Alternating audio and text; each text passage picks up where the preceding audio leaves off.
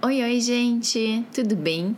Vamos começar mais um episódio do Pedcast e o nosso tema de hoje é Vacinando a Gestante e Protegendo o Bebê, com informações do Departamento Científico de Imunizações da Sociedade Brasileira de Pediatria. Antes de a gente continuar esse assunto, lembra de enviar esse podcast para uma gestante que você está contribuindo para a saúde do bebê dela, certo, gente?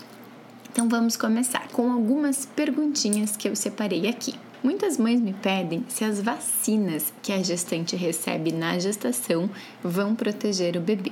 E sim, gente, os estudos mostram grande evidência, grande benefício quando a gente vacina a mãe. Quando a gente fala, por exemplo, de vacinas uh, contra a gripe, a gestante que se vacinou, os estudos conseguem mostrar até 70 70% de redução da doença nos bebês de mães vacinadas. E outra doença que é muito importante, que causa morte em lactente, né? Lactente é o bebê que mama, e que a imunização materna é a principal estratégia, é a coqueluche. Certo, gente?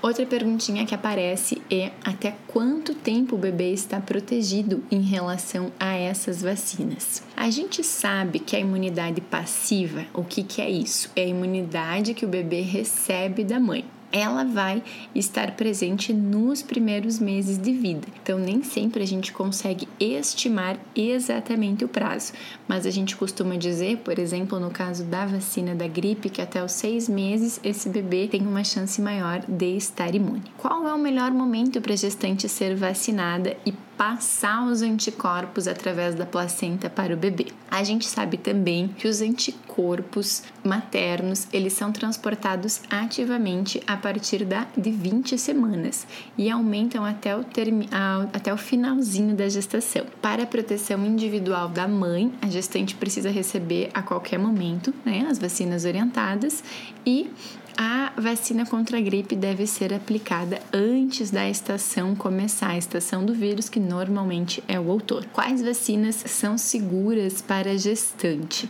Não vou abordar nesse, nesse podcast em relação às vacinas Covid, mas o que já está há muito tempo no calendário da gestante é vacina da hepatite B, que muitas mães já fizeram antes mesmo da gestação, vacina da influenza, que é aquela que eu comentei, é da gripe, que a gente precisa refazer todo ano, a vacina contra a difteria e o tétano, e a tríplice acelular do adulto, que pega difteria, tétano e coqueluche. Coqueluche que eu comentei bem no início, que é uma razão, uma causa ainda de mortes em bebês pequenos. Outra perguntinha que muitas vezes aparece por aqui. Se a gestante não fez o esquema completo das vacinas, pode fazer no pós-parto imediato? Sim, Porém, a recomendação, a melhor evidência é que seja aplicada durante a gestação. Exceção é a vacina febre amarela, no caso da mãe estar amamentando, que a gente não orienta. Qual o esquema de vacinação para hepatite B e o melhor momento para gestantes que nunca tiveram nenhuma dose? Então, assim, se a mãe nunca vacinou para hepatite B, pode fazer já na primeira consulta do pré-natal, de preferência no primeiro trimestre, e vão receber a dose zero, então nesse primeiro dia, um mês depois e seis meses depois.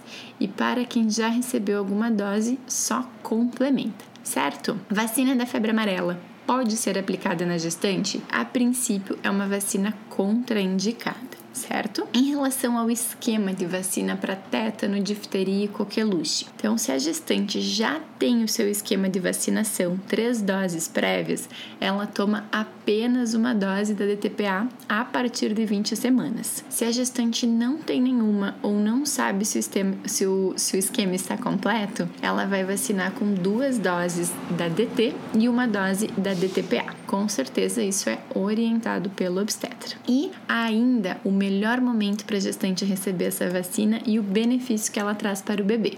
Como eu comentei no início, a partir de 20 semanas o bebê já está recebendo os anticorpos. Então a mãe e o filho estão protegidos. Olha só que interessante, muita gente não lembra disso. O pai também pode transmitir doenças, tá?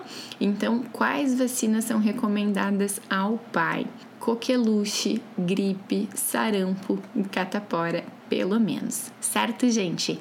Lembrem-se de me seguir lá no arroba doutora Pediatra e se inscrever aqui no Pedcast para saber mais informações. Lembrando também que eu tenho o curso mais completo e prático que ajuda nos cuidados com o bebê antes de ele nascer até os primeiros seis meses de vida. Só clicar lá no link da minha bio que vocês têm mais informações.